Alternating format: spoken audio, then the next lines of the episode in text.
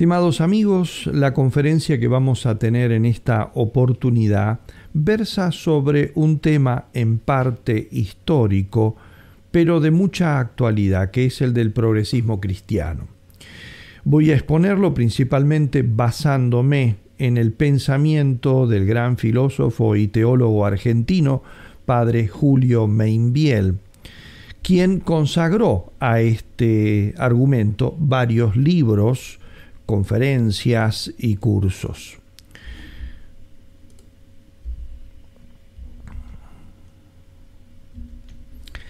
En 1967, el padre Mainviel comenzaba el prólogo de Un progresismo vergonzante con estas tremendas palabras. El progresismo está en todas partes liquidando a la iglesia. Y un poco más adelante, la misma obra decía, mantenemos firmemente nuestra convicción de que el progresismo primeramente destruye la cristiandad, cristiandad es sociedad cristiana, y luego por consecuencia el cristianismo, cristianismo en la religión de, de Cristo, religión cristiana y atribuía una enorme responsabilidad en esto al filósofo católico Jacques Maritain. Decía así, por ello la responsabilidad de Maritain, que en su Humanismo Integral, una obra de este autor, inició allá por la década del 30 el actual progresismo. De ahí también la responsabilidad del teólogo Yves Congar, dominico, que al adherirse a Maritain y a Munier en la destrucción de la cristiandad ha contribuido al actual progresismo. Sin embargo, en 1967, ya para esa época, Membiel sostenía que estos autores habían sido sobradamente superados. Dice así, pero Marite, Munier y el mismo Congar han sido ya sobradamente superados. Y se refería a la obra de los teólogos de la muerte de Dios, sobre todo John Robinson, entre nosotros, él sobre todo colocaba en esa misma línea a Arturo Paoli, todos de la década del 60.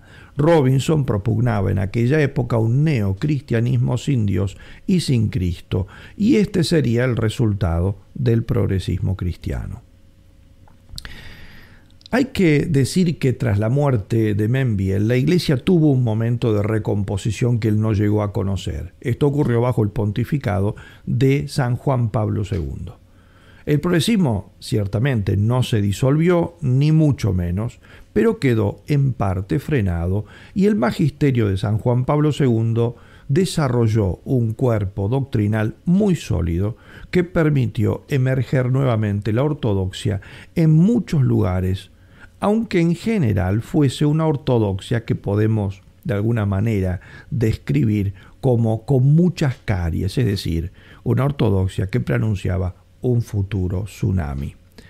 La razón de esto la debemos encontrar en que los núcleos de las principales universidades de teología seguían siendo progresistas, aunque con un progresismo contenido hasta cierto punto. La vigencia, por ejemplo, de Karl Rahner en muchos autores, en cátedras, la teología de la liberación, las teologías del pluralismo religioso y tantas otras cosas más, seguían su curso calladamente o no tan calladamente, según los lugares. Porque no había una metafísica segura, ni en consecuencia una teología sólida, como sería la de Santo Tomás, por ejemplo. Era cuestión, por lo tanto, de tiempo, y el tiempo llegó, y es el nuestro en el que todo se desmorona. En algunos lugares las palabras de Membiel son por eso actualísimas. El progresismo está liquidando a la Iglesia. Pensemos en Alemania, Suiza, Austria, Bélgica, gran parte de Francia, etc. La situación es verdaderamente muy complicada.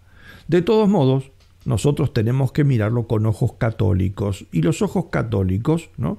Lo que nos hacen ver es que está todo por hacerse. Hay pues, por lo tanto, un gran futuro para aquel que quiera trabajar en la defensa de la iglesia o en algunos casos incluso en la reconquista de parte de la iglesia. Al que verdaderamente quiera poner las manos en el arado, no le va a faltar por eso trabajo. El progresismo se centra en el error de identificar iglesia y mundo. Estas son palabras del padre Membiel en el prólogo a un libro de Pierre Virion. Y creo que es la acepción más importante del término, si bien pueden hacerse muchos matices y distinguirse entre progresismo en sentido amplio, progresismo en sentido estricto, progresismo en sentido político, social, religioso, etc. ¿no? Eh, y además de esto, de todas las acepciones que puede tener en los distintos autores. Queda en pie, sin embargo, que el progresismo cristiano, expresión esta que entra en la escena religiosa entre los años 1945 y 1950, cuando algunos cristianos se calificaron a sí mismos así como cristianos progresistas, ¿no? digo, entonces queda en pie que el progresismo cristiano designa todos los intentos de diluir la esencia del cristianismo o catolicismo, si queremos ser más precisos, en el espíritu del mundo. Y como el espíritu del mundo va cambiando según las modas que predominan, también varían las formas que se quieren dar a la iglesia. Uno de los picos más violentos lo alcanzó quizá en la década de 60, 70 del siglo XX, con una mundanización que intentó acomodar la iglesia al ideario de la revolución del 68, principalmente sexualizado, secundariamente sensiblero, etc. Otro pico lo tuvo en el intento de socializar y marxistizar la iglesia con la teología de la liberación, hablamos de los años sobre todo 70, 80, y ahora está corriendo detrás de una cierta línea que podríamos considerar ecológica, pagana, eh, eh, tecnológica hasta cierto punto, que pretende hacer de la Iglesia algo así como la jardinera de nuestro planeta, la cuidadora de la parte material de nuestro planeta. Y hubo y habrá muchos más. Pero en el fondo el objetivo siempre es el mismo, es decir, vaciar la esencia del Evangelio, es decir, la verdad de la encarnación, que es el núcleo del Evangelio. Esta es la esencia. La fenomenología, es decir, todo lo que se va viendo exteriormente como podredumbre y hervidero, puede ser llamativo, variado, cambiante, tiene su importancia, pero es secundario. Vamos a tratar de verlo un poco más de cerca. Ante todo, si hablamos de la fenomenología del progresismo, esta se manifiesta por todo lo que tira por la borda tira por la borda la tradición litúrgica, la filosofía clásica, la teología medieval, particularmente el tomismo, pero no solamente este, la patrística, la moral tradicional, el magisterio plurisecular, sobre todo el valor histórico y normativo de las Sagradas Escrituras, la doctrina sacramental, la doctrina sobre la Eucaristía, sobre el orden sagrado, sobre la penitencia, en particular en nuestro tiempo sobre el matrimonio, ¿no? También se manifiesta por lo que incorpora, que esto va a ir cambiando según las épocas. En algún momento se entusiasmó por el subjetivismo kantiano, en otro por la dialéctica hegeliana, en otro por la sociología marxista, por la psicología freudiana, etc. Hoy en día, de forma eh, sutil o no tan sutil, en parte por la ideología de género, y por varias de las cosas que están afines a esto, por el tema del problema de, la homosexualidad eh, y, y en general por cuestiones más de orden moral, con todo lo que esto implica. Sin duda, uno de los campos que más ha padecido es el que acabo de mencionar, el campo moral. El progresismo en la actualidad niega las normas absolutas, ya lo hizo en el siglo pasado, pero como digo, se calmó durante el periodo del magisterio de Juan Pablo II, particularmente con la Veritatis Splendor, de la cual se cumplen ahora 30 años, ¿no? Y vuelve ahora en día a ponerse en el tapete, nuevamente negando las normas absolutas y adoptando en consecuencia el relativismo, que a veces puede presentarse como un cierto relativismo sutil, que es lo que llamamos el relativismo del ideal, es decir, las normas valen, están, pero como un ideal al que hay que tender, aunque en lo concreto eh, no se pueda llegar prácticamente nunca a ellas y hay que contentarse entonces con aplicaciones parciales de las mismas, es decir, con contradicciones de esas normas. Cuando hablo de normas me refiero a los mandamientos y los principios morales en general. Otras veces ese relativismo es en cambio descarado, es simplemente la negación de que haya normas válidas, ni siquiera existen como un ideal.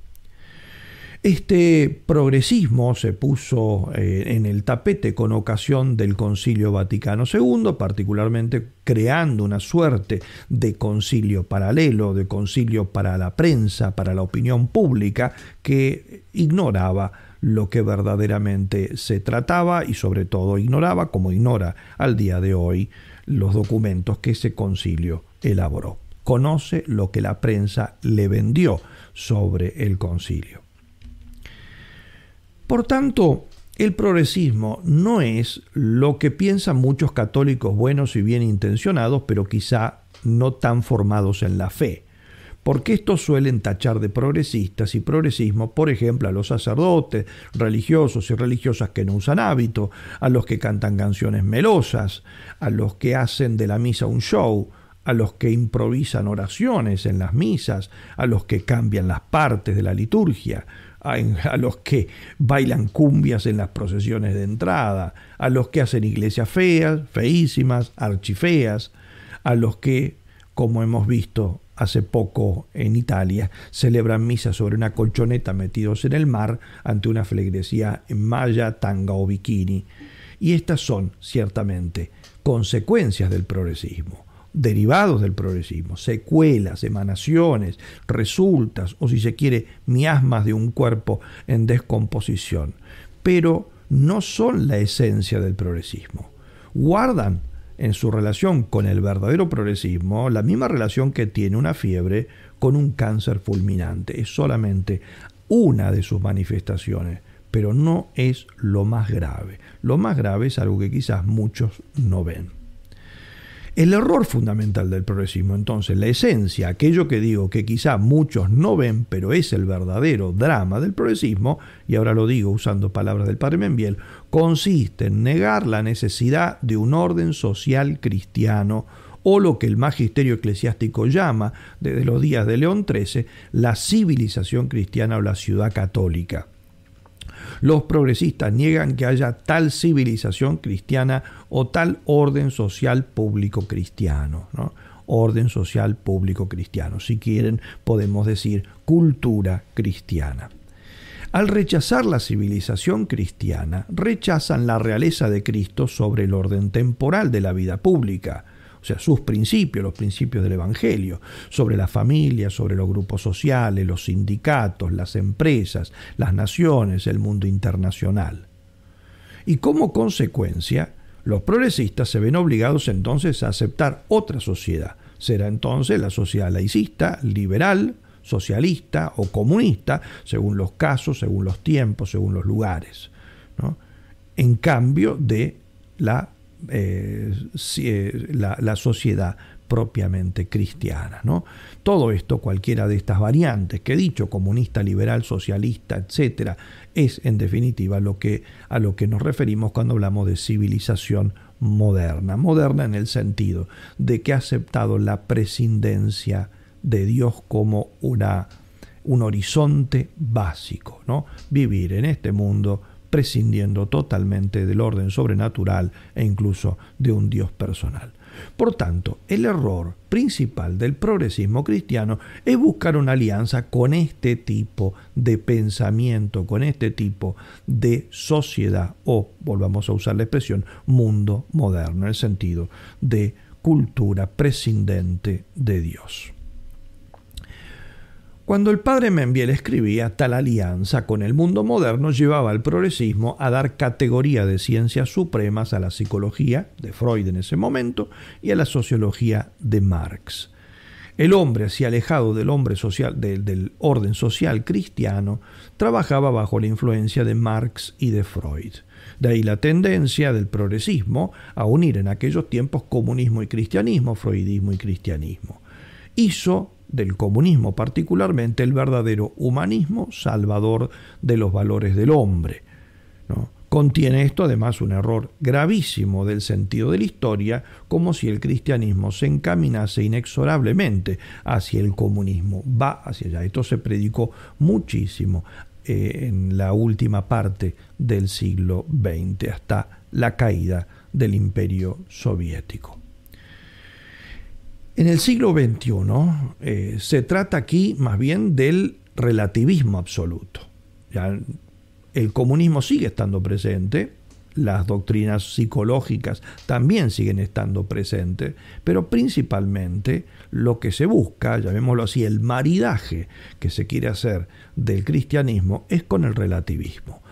Aquel eh, pensamiento que sostiene que todo es posible y que todo lo posible es moralmente lícito.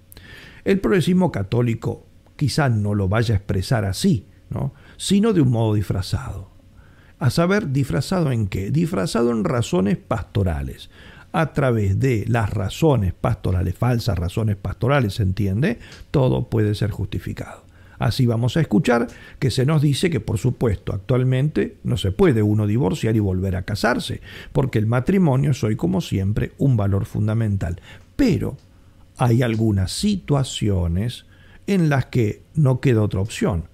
Y incluso puede llegarse a la situación en que sea una obligación de conciencia el juntarse con alguien que ya estaba casado o siendo uno casado, habiendo estado uno casado, juntarse para salvar el bien de los hijos, el bien personal, etc. ¿no? De la misma manera, escuchamos que uno no debe comulgar estando en pecado, pero hay situaciones que quizás lo exijan, porque los sacramentos, en definitiva, son para los pecadores. Y también hemos escuchado que uno no debe usar anticonceptivos, pero hoy en día se plantean situaciones sociales, familiares, etcétera, económicas, en las que incluso puede ser que en un caso concreto, muy determinado, no solo sea lícito, sino incluso hasta obligatorio. O sea, uno pecaría si no usa anticonceptivos. Hemos llegado a afirmar exactamente lo contrario de lo que comenzamos afirmando. En los últimos años, Afirmaciones de este tipo las hemos escuchado en boca de teólogos, filósofos, sacerdotes, confesores, obispos e incluso cardenales. Ahora mismo lo están diciendo gran parte de los católicos alemanes, con sus obispos a la cabeza. Lo mismo se diga de los belgas y de una abultada lista de pastores de muchas otras nacionalidades. Y esto mismo se dice, o cosas parecidas, sobre la homosexualidad, sobre las parejas del mismo sexo, sobre el cambio de sexo, sobre el sacerdocio femenino, el aborto, la eutanasia, algunos casos de fecundación artificial, etc. Quizá uno de los ejemplos más notables de estos últimos tiempos haya sido la publicación en la Editrice Vaticana en 2022 de un abultado libro titulado Ética Teológica de la Vida, redactado por varios miembros de la Pontificia Academia para la Vida, incluido su presidente, Monseñor Vincenzo Paglia. Allí podemos observar un claro ejemplo del nuevo maridaje del progresismo con el relativismo moral y dogmático, que es la cara más reluciente de la civilización moderna con la que la Iglesia debería, según los autores que defienden esto, debería fundirse. El progresismo cristiano consiste, pues, en una alianza de la Iglesia con el mundo moderno. Civilización moderna mundo moderno concebido, como ya he dicho, como autonomía absoluta del hombre frente a Dios, prescindencia de Dios. El hombre se hace Dios sin necesidad de Dios. Decía en su tiempo el padre Membiel, Además de ciertos errores y desviaciones en puntos teológicos y filosóficos y de actitudes equivocadas en la práctica cristiana, el progresismo cristiano se equivoca, sobre todo, en preconizar la alianza del cristianismo con la civilización moderna. Esta actitud lleva, por tanto, a aliarse ayer con el liberalismo y hoy con el comunismo, decía él. Nosotros tendríamos que añadir hoy con el relativismo moral. Debajo de todo esto, sigue diciendo Padre Membiel, hay un error fundamental que consiste en asignar un movimiento necesariamente progresivo al curso de la historia y por lo mismo a la historia moderna que se desenvuelve desde el Renacimiento hasta ahora. Los que aceptan esta teoría presentarán entonces la civilización moderna como un progreso del hombre, ¿no? Estamos diciendo que todo progreso sea malo, más bien lo que decimos es que el progreso es ambivalente y que de hecho en la civilización moderna se da progreso en ciertas cosas, pero no en todas. Nosotros podemos señalar varios matices. ¿sí? Por ejemplo, en el plano tecnológico hay un progreso real y notable, que, como todas las herramientas, puede ser bien usado o mal usado. Nosotros estamos haciendo uso en este momento de la tecnología, del progreso tecnológico para filmar esta conferencia y transmitirla, lo cual antes era impensable. Pero además del progreso tecnológico, también hay un progreso social. Y eso lo reconocemos. También en la sociedad actual ha habido, eh, se puede descubrir un progreso social y espiritual en cuanto la conciencia que hoy en día se tiene de ciertos bienes no tan valorados o suficientemente valorados en el pasado. Pensemos, por ejemplo, en el lugar que se le asigna o se, le da hoy a la, a la mujer en la sociedad, a la indignidad que produce el tema de la esclavitud, la explotación infantil, etc. Sin embargo, este mismo progreso es un poco relativo, porque a veces solamente se queda en los papeles o en las declamaciones, pero no es un progreso en la realidad. Esto lo demuestra, por ejemplo, el hecho de que tanto se exaltan, como acabo de decir, hoy en día el valor de la mujer, pero nuestro tiempo ha crecido como jamás en la historia la lacra de la prostitución, de la pornografía, que es explotación de la mujer en grandísima medida, y la trata de blancas. O en el otro ejemplo que puse, el caso de la explotación infantil, denunciada con tanta fuerza en los papeles, al mismo tiempo que se exterminan millones de niños por el aborto, o se los expone a la pornografía, a la pedofilia, etc. Esta hipocresía es la que definimos como un progreso ambiguo. ¿no? O sea, no es tan eh, importante o tan real como lo declama nuestra sociedad. No hemos crecido tanto. Tenemos más esclavitud hoy en día, solo que en otros órdenes o bien disfrazada, y así con las demás cosas. Pero además de estos dos planos, el progreso tecnológico, el progreso, si se quiere, intelectivo, social, las libertades, etc., el problema esencial se da en el plano más importante en el que tendría que haber progreso cuando estamos hablando de sociedades humanas o individuos humanos, ¿no? que es en definitiva la relación que une al hombre y a la sociedad de los hombres con Dios, que es la fuente y el principio de todo bien.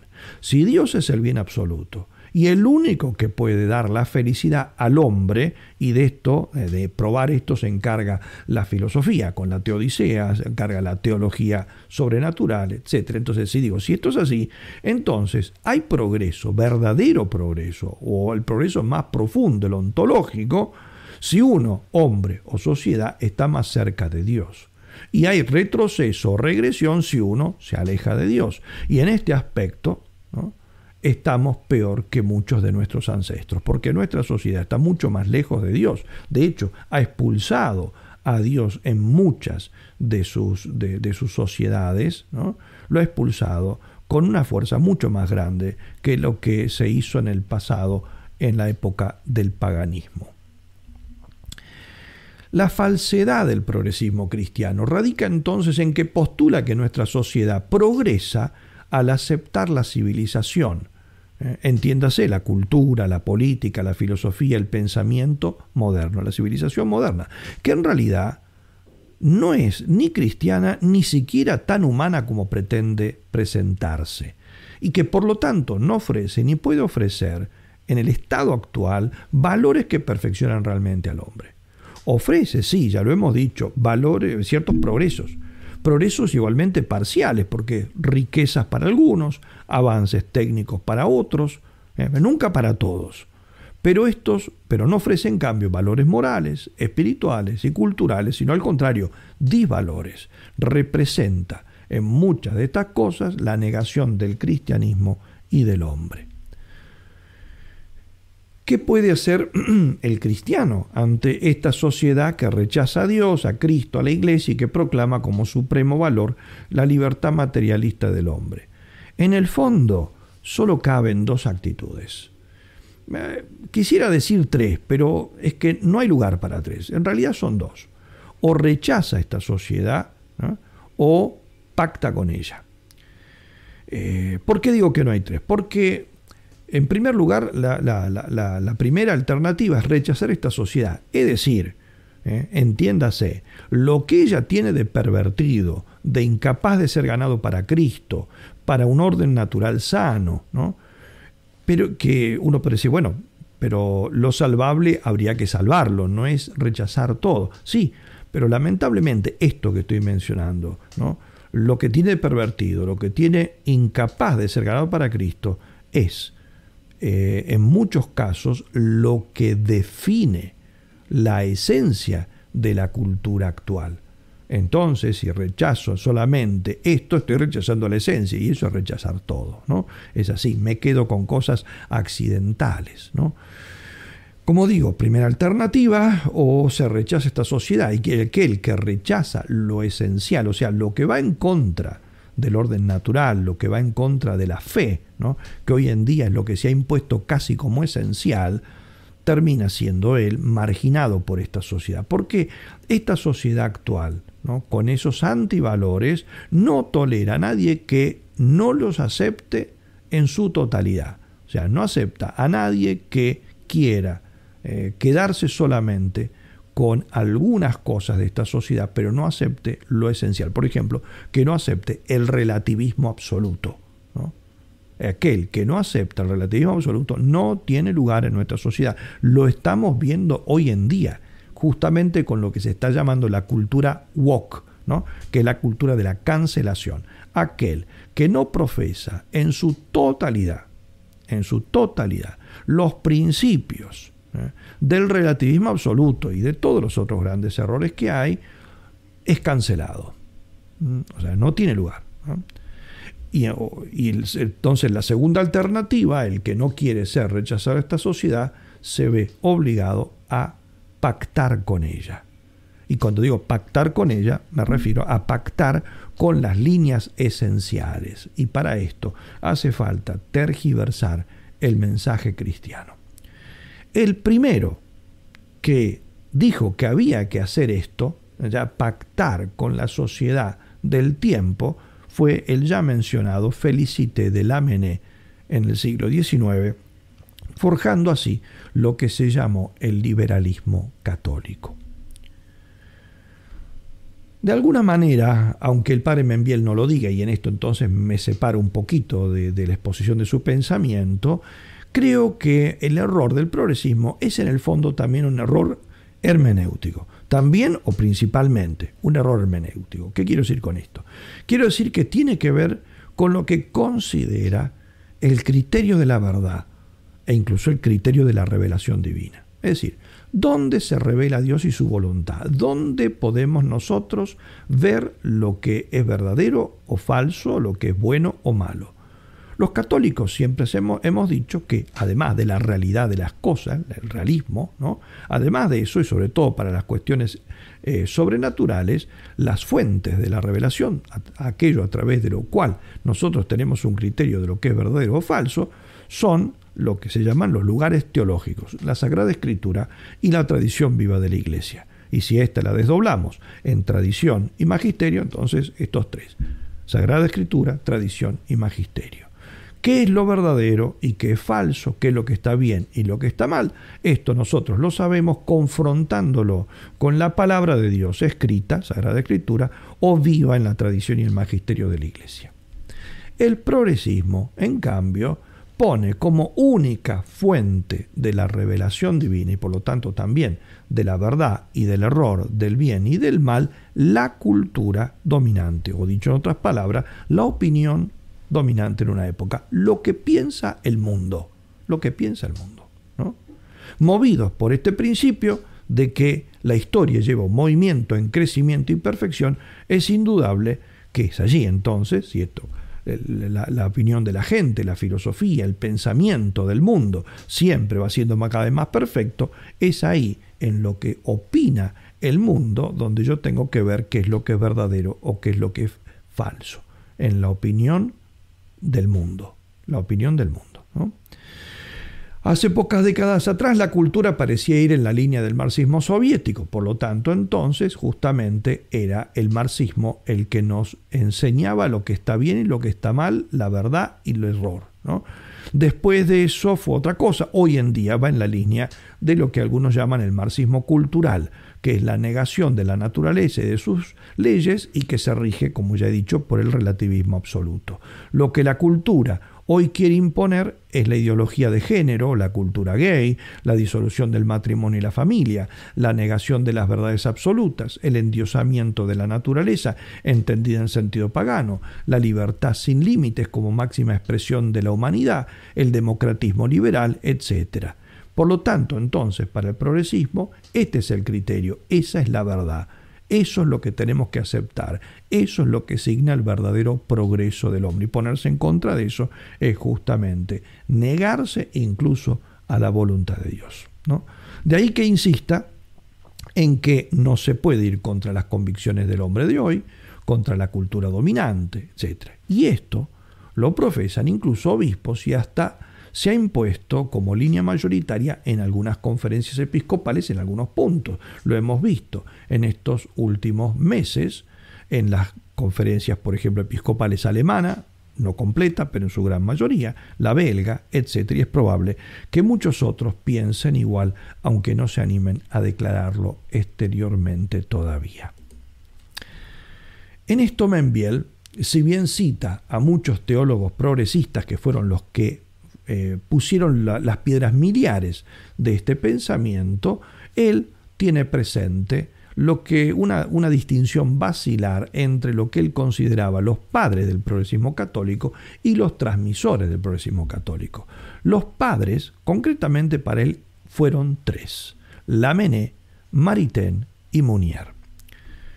El primero de ellos, Felicité de Lamennais, un filósofo católico que termina eh, eh, apostatando, aparte, muerto en 1854. Él es el primero que propone la idea del progreso histórico, es decir, toda época es un progreso respecto de la anterior. Por tanto, tenemos que aceptarla tal como es, como un perfeccionamiento. Este progreso es por crecimiento en libertad. O sea, no, el progreso no se mide porque me acerco a Dios o me, más o menos, ¿no? sino porque crezco en libertad se crece en libertad y esto del grado de madurez, lo que él llama la mayoría de edad. De aquí que para la Mene el liberalismo moderno sea un progreso en la humanidad. Él es el primero en profesar el progresismo cristiano conocido en aquel entonces con el nombre de liberalismo católico. Este progresismo cristiano de alguna manera desaparece de la escena visible de la iglesia en los años 1910 a 1930 como efecto de la acción iniciada por San Pío X. El segundo de los padres del progresismo católico o progresismo cristiano es Jacques Maritain. El padre Membiel trató de él en varios libros, por lo menos en dos los dedicó exclusivamente a él, uno sobre la persona y el individuo en Maritain y otro el más conocido de la Menea Maritain mostrando la eh, unión la continuidad de estos dos autores. Él es el reiniciador del progresismo cristiano a partir de 1930, un progresismo que había combatido el mismo eh, Maritain antes de esa fecha, porque él tiene obras muy buenas como por ejemplo Antimoderno, Tres Reformadores, Ceonas, Primacía de lo Espiritual pero a partir de 1930 cambia su pensamiento y empieza a publicar obras progresistas, en particular la más importante que fue Humanismo Integral. Defiende allí un progreso ambivalente de la historia. En una obra que se llama Cristianismo y Democracia y también en Los Derechos del Hombre y la Ley Natural, defiende concretamente el progreso y advierte que coincide con el pensamiento de Taylor de Chardin, un pensamiento claramente heterodoxo. Maritain, que en su obra antimoderno había rechazado la idea de progreso, en el sentido de la Mené, en su humanismo integral defiende el concepto de progreso ambivalente de la historia. Se puede resumir su pensamiento con sus propias palabras en el párrafo final de esta obra que he citado, Humanismo Integral, donde dice lo siguiente. Los mundos que han surgido en el heroísmo se ponen en la fatiga para que a su vez vengan heroísmos nuevos y sufrimientos nuevos que harán surgir otros mundos. Así crece la historia humana, porque no se trata de un proceso de repetición, sino de expansión y de progreso. Crece como una esfera en expansión, acercándose a su doble consumación, en el absoluto de abajo donde el hombre es Dios sin Dios, y en el absoluto de arriba donde es Dios en Dios. En síntesis, el error fundamental de Maritain no consiste como en el siglo XVI el error de Michel Dubaí, Bayo, en el hecho de diluir la distinción de los órdenes natural y sobrenatural, sino en silenciar la subordinación del natural al sobrenatural, colocando entonces una autonomía absoluta en lo temporal y en negar como consecuencia la irrupción de lo sobrenatural en lo natural, es decir, la gracia. Por lo tanto, no hay un reinado divino en lo natural. Lo natural tiene que independizarse, tiene que correr por su cuenta. De ahí que considere odiosa la civilización cristiana medieval, donde justamente tratan de armonizarse estos dos órdenes, y él plantea como ideal lo que llamará la nueva cristiandad, que es una sociedad de corte fundamentalmente ateo, o por lo menos prescindente de Dios. El hombre tiene que ser en este, en este absoluto de abajo, como decía en el texto que hemos leído, un Dios sin Dios, prescindiendo de Dios. O sea, lograr un dominio de las cosas prescindiendo de Dios. Las consecuencias de esta división de órdenes absoluta ha llegado especialmente a, a, la práctica y a influir en la sociedad, sobre todo de América Latina con la teología de la liberación. Esto lo reconocía en su momento Gustavo Gutiérrez, uno de los fundadores de la teología de la liberación, quien hablando en su obra, la más importante que él tiene, o la primera que él escribió sobre este tema, Teología de la Liberación, publicada en el año 1972 eh, por la editorial Sígueme, él eh, decía ¿no? que eh, hablando del nuevo enfoque teológico que venía fraguándose desde el protestantismo y la Revolución Francesa, decía, es lo que gracias a Maritain recibirá el nombre de nueva cristiandad. O sea, la misma línea, ¿eh? la línea de, del protestantismo, que es la independencia de, respecto de la iglesia, con, el, eh, con el, la Revolución Francesa, que es la presidencia incluso de, de la misma fe cristiana, ¿no? esta línea, ¿no? se continúa ¿no? y se fragua recibirá el nombre de, Nueva Cristiandad, que es justamente la propuesta de Maritain. Sigue diciendo Gustavo Gutiérrez, ella, la Nueva Cristiandad, intentará sacar las lecciones de la ruptura entre la fe y la vida social íntimamente ligadas en la época de la cristiandad. ¿eh? o sea, el medioevo. O sea, considera una gran lección la ruptura entre la cultura y la fe.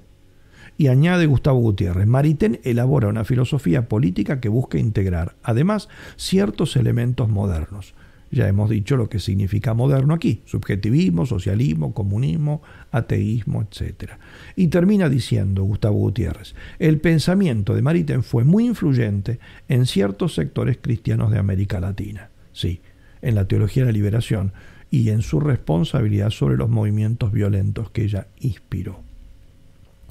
El tercero de estos padres del, progresismo cristiano es Emmanuel Mounier. Fue un filósofo, un pensador francés que eh, en Francia se convirtió de alguna manera como en el profeta del, progresismo cristiano, sobre todo mediante su, revista Sprit, Espíritu, que influyó sobre laicos, sacerdotes y teólogos. Su tesis de fondo era la siguiente, no hay que imponer un reinado social cristiano ni en la escuela, ni en los sindicatos, etc., sino dejar todo esto en manos del laicismo. Y si todo esto ha caído en manos del liberalismo, del socialismo y del comunismo, allí hay que dejarlo porque eso representa un progreso y un paso del antiguo estado infantil e ingenuo a la madurez de la sociedad moderna. Junto, evidentemente, a esta idea de fondo, difunde la idea de que el comunismo, sin su ateísmo, o sea, si podemos sacarle el ateísmo al comunismo, puede ser compatible con la fe católica. Y esto inició poco después el hecho de esas conversaciones entre grupos comunistas y grupos eh, eh, cristianos que terminaron por absorber los comunistas a los grupos cristianos. Los que se convirtieron fueron los cristianos en comunistas y no los comunistas en cristianos. ¿no? Olvidaba evidentemente que el comunismo es un sistema perverso incluso como sistema social, como sistema social, no entonces en su pensamiento religioso o antirreligioso. Ya lo había dicho Pío XII en la Navidad de 1955, cuando dijo lo siguiente, rechazamos el comunismo como sistema social en virtud de la doctrina cristiana. De ahí que... Mm, de ahí que eh, para los progresistas el cristianismo se propague igual o mejor en la sociedad comunista. Las ideas de Munier alimentaron los movimientos izquierdistas y de sacerdotes obreros que eh, terminaron muy mal. Esta visión entró de lleno en algunos teólogos, postulando, como ya he dicho varias veces, la prescindencia y desconexión del mundo frente a lo sobrenatural, reduciendo la Iglesia a una dimensión puramente secular y asignándole una función meramente intramundana. Membiel lo denunció en su obra La Iglesia y el mundo moderno, publicada en 1966. Hoy, esto mismo se pone en evidencia en el afán de muchos pastores de convertir a la iglesia en una suerte de paladín de la ecología o de la lucha contra el calentamiento global, lo cual son cosas buenas, pero no es la tarea de la iglesia propiamente. ¿no? Y en general, en general, en aquellos, sobre todo se manifiestan aquellos miembros de la iglesia y pastores que se han asociado a la famosa Agenda 2030 o 2030, eh, o llamada también Objetivos de Desarrollo Sostenible, algunos de los cuales son de neto corte masónico y que han sido propuestos por los líderes mundiales y la Organización de las Naciones Unidas para alcanzar en los próximos años. De hecho, antes del 2030, como dice el nombre mismo de este movimiento. Entre los principales teólogos, decíamos entonces, Membiel distinguía entre los padres fundadores del progresismo católico y los divulgadores o los difusores. Entre estos tenemos una cantidad enorme de teólogos que el padre Membiel fue denunciando, de los cuales solamente menciono cuatro o cinco porque hoy en día de alguna manera quieren ser recuperados de vuelta, están todos muertos, ¿no? Entre ellos señalo a Skillebeck, dominico holandés, ¿no? quien llegó a decir que la iglesia y la humanidad coinciden escatológicamente de manera plena y total, se van a identificar. Yves Congar, también dominico, quien criticaba la insuficiencia de la visión de la iglesia que consideraba al mundo como un medio para la vida eterna y no como un fin en sí, como un mundo plenamente mundo. Por eso su posición era que la iglesia tiene que ser solidaria y depende del mundo.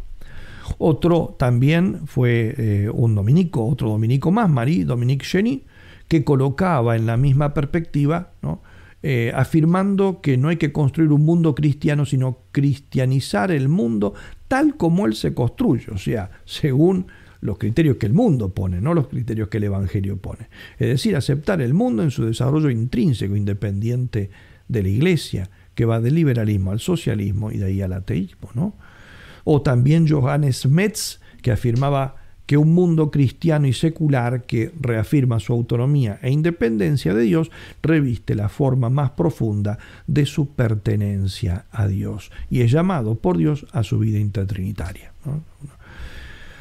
Otros eh, que el padre Membiel analizó profundamente, incluso le dedicó algunos escritos, son eh, los teólogos de la muerte de Dios, la teología más radical, o teología de la muerte de Dios, entre los cuales William Hamilton, Thomas Altiser, John Robinson en particular, del cual dio muchas conferencias, Harvey Cox, etc.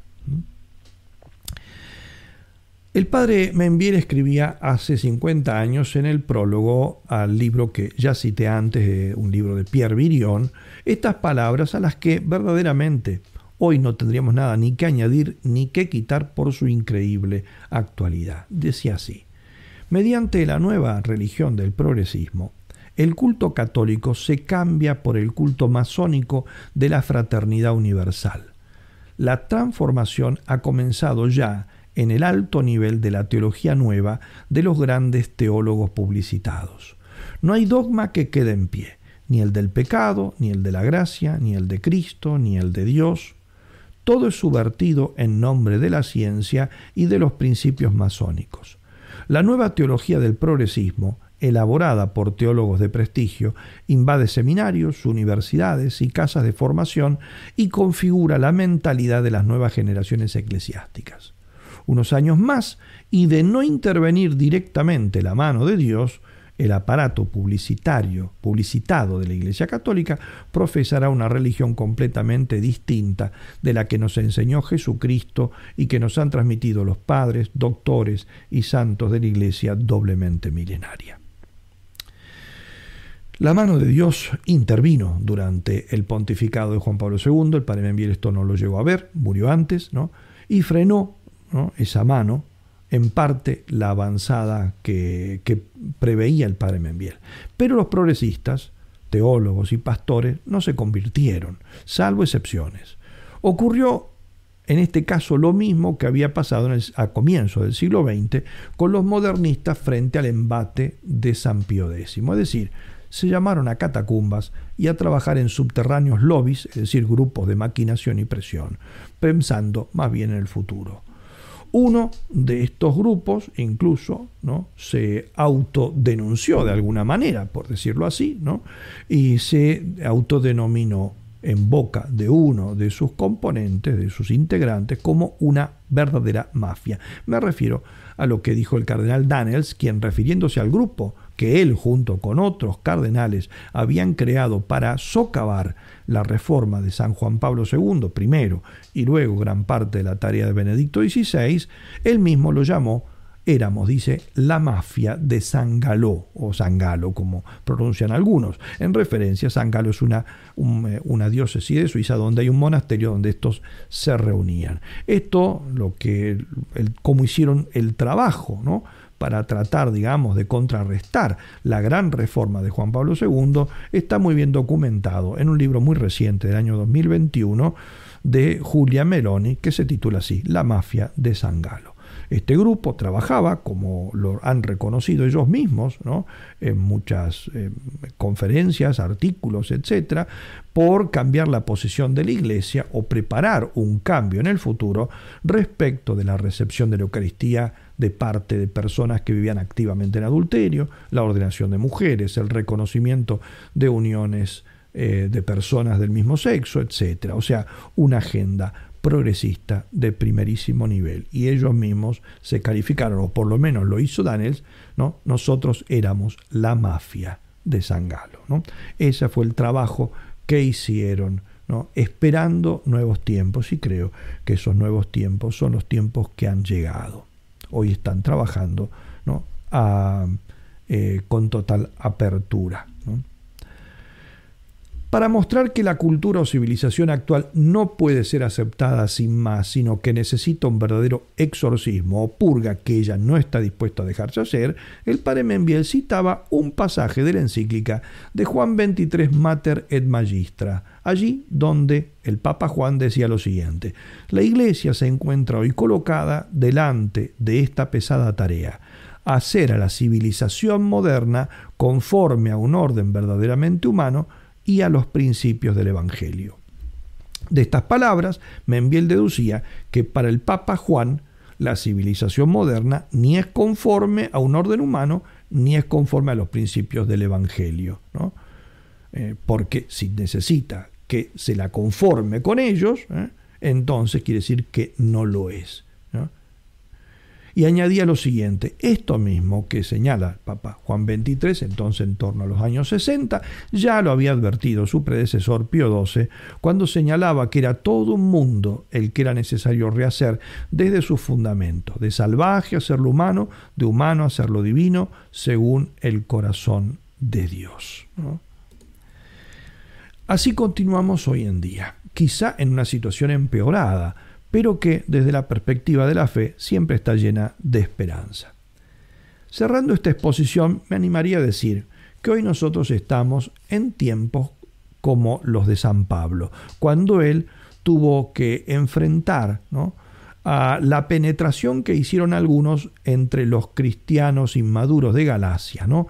pretendiendo que se pasaran a, como dice San Pablo, un heteron evangelion, es decir, que se pasaran a otro evangelio, a cambiarles el evangelio. Estos herejes, ¿no? estos herejes de, aquella, de aquel tiempo, como los nuestros de ahora, pretendían, y estos, los de nuestro tiempo lo pretenden, metastrepsai to evangelion, decía San Pablo, es decir, deformar el Evangelio, tal cual, es eso, es deformar el Evangelio. Pero nosotros, justamente siguiendo al formidable San Pablo, tenemos que gritar como hace él, y lo deja por escrito en la carta a los Gálatas, uc estin alo evangelio, es decir, no hay otro evangelio. No existe un evangelio distinto que el que nos predicaron los apóstoles y el que nos dejó nuestro Señor Jesucristo. ¿Por qué? ¿No? Porque lo que nos predicaron los apóstoles, dice San Pablo, no viene de los hombres, sino de Dios. El Evangelio, según el progresismo cristiano, ya intentaron entonces imponerlo los gnósticos de los primeros tiempos y no lo lograron, como no lo lograrán los de nuestro tiempo. Y no podemos dudar que San Pablo nos dejó el sedazo en el que debemos cribar las palabras de todos los que intenten cambiarnos el Evangelio. Ese sedazo lo dejó cuando escribió esto, está en el capítulo primero de la carta a los Gálatas. Aun cuando nosotros mismos o un ángel del cielo os predicase un evangelio distinto del que os hemos anunciado, sea anatema. Lo dijimos ya y ahora vuelvo a decirlo. Si alguno os predica un evangelio distinto del que recibisteis, sea anatema. Esto hay que decirlo con claridad y caridad, pero hay que decirlo y no callar. Hay que ponerse firmes y predicar por escrito y de palabra, y mucho.